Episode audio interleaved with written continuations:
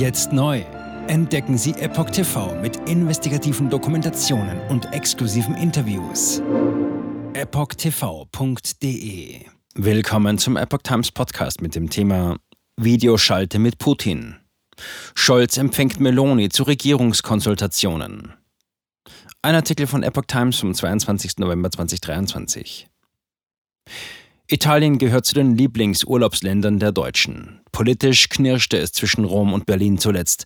Ein Treffen beider Regierungen soll nun die Stimmung aufhellen.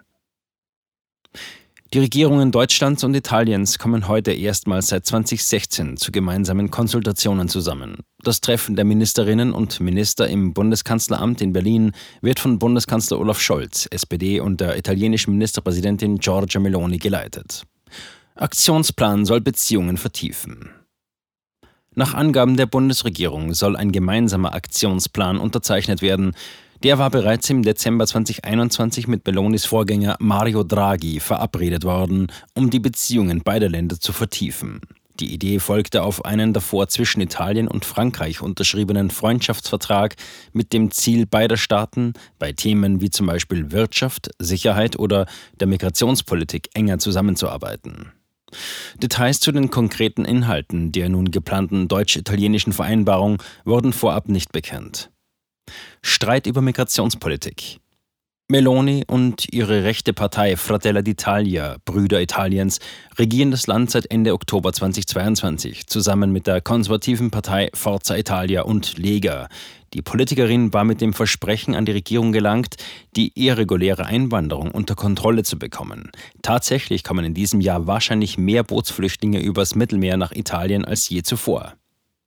Mit Berlin hatte es zuletzt Streit wegen deutscher Finanzhilfen für Nichtregierungsorganisationen gegeben, die Bootsmigranten aus dem Mittelmeer retten, um sie dann in Italien an Land zu bringen. Meloni hatte sich im September in einem Brief bei Scholz darüber beschwert. Inzwischen wieder versöhnlichere Töne. Anfang Oktober hatten sich die EU-Staaten nach langem Streit auf eine gemeinsame Position zur sogenannten Krisenverordnung in der geplanten europäischen Asylreform geeinigt. Danach gab es auch zwischen Deutschland und Italien wieder versöhnlichere Töne. Bei einem Treffen zwischen Scholz und Meloni am 6. Oktober am Rande eines informellen EU-Gipfels im spanischen Granada hätten beide auf die ausgezeichnete Zusammenarbeit zwischen Berlin und Rom verwiesen, hieß es danach aus Melonis Amtssitz. Regierungskonsultationen, also Treffen der Regierungschefs und mehrerer Ministerinnen und Minister beider Seiten, gibt es nur mit engen Partnerländern oder für Deutschland besonders wichtigen Ländern wie China, Indien oder Brasilien. Das jüngste Treffen mit der italienischen Regierung fand vor sieben Jahren im norditalienischen Maranello statt. Videoschalte mit Putin. Interessant dürfte es aber schon vorher werden. Scholz wird Meloni kurz vor 13 Uhr im Kanzleramt begrüßen. Anschließend schalten sich beide zur virtuellen Konferenz der Staats- und Regierungschefs der G20 zum Abschluss der indischen Präsidentschaft hinzu. Daran nimmt nach Angaben des Moskauer Staatsfernsehens auch der russische Präsident Wladimir Putin teil.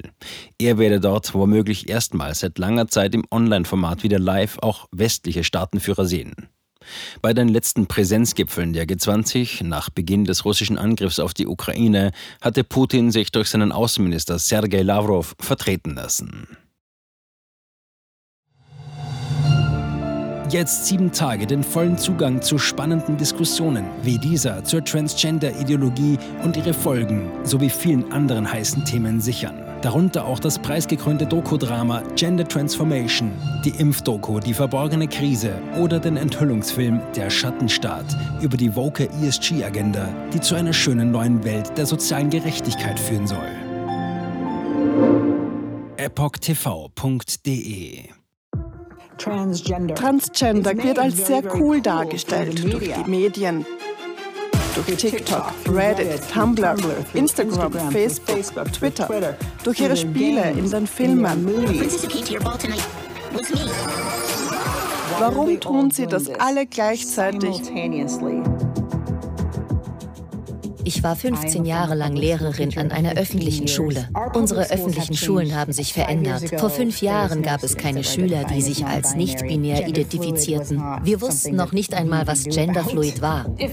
Wenn ich mit einer Person darüber sprechen würde, warum sie glaubt, im falschen Körper zu sein, meine Zulassung wäre in Gefahr. Ich sagte der Therapeutin, ich könnte vielleicht transgender sein, wüsste es nicht genau und bräuchte Hilfe. Er bestätigte mich sofort. Sie bestätigte sofort, dass ich eine Transgender-Frau bin. Diesen Kindern werden gleich nach der ersten Sitzung Pubertätsblocker verschrieben oder sie werden einfach durch die Operationen gejagt. Und dann habe ich mich schlecht gefühlt, müde und erschöpft. Ich fühlte, meine Mutter sagte, ich war kreidebleich. In fast allen Lebensbereichen meines Lebens war ich einfach nicht mehr funktionstüchtig. Ich erfuhr, dass ich nur noch zwei Wochen zu leben hatte. Meine Tochter hatte Schmerzen. Sie weinte, konnte nicht schlafen, sich nicht konzentrieren, nachdem sie diese Hormone einnahm. Die Behauptung, dass Pubertätsblocker reversibel sind, ist eine Illusion. Sie hemmen tatsächlich die Entwicklung. Ärzte werden nicht den Mut haben, sich zu äußern. Nur wenige von uns tun es. Denn wenn sie einer sehr großen medizinischen Organisation angehören, wäre ihr Arbeitsplatz in Gefahr. Es ist eine Industrie im Wert von 1,5 Milliarden Dollar allein für chirurgische Eingriffe. Es handelt sich um eine politische Agenda, die umgesetzt wird. Und Kinder sind hier Versuchspersonen. Wenn man in diesem Land nach etwas suchen will, muss man dem Geld folgen denn es wird einem immer die Wahrheit sagen.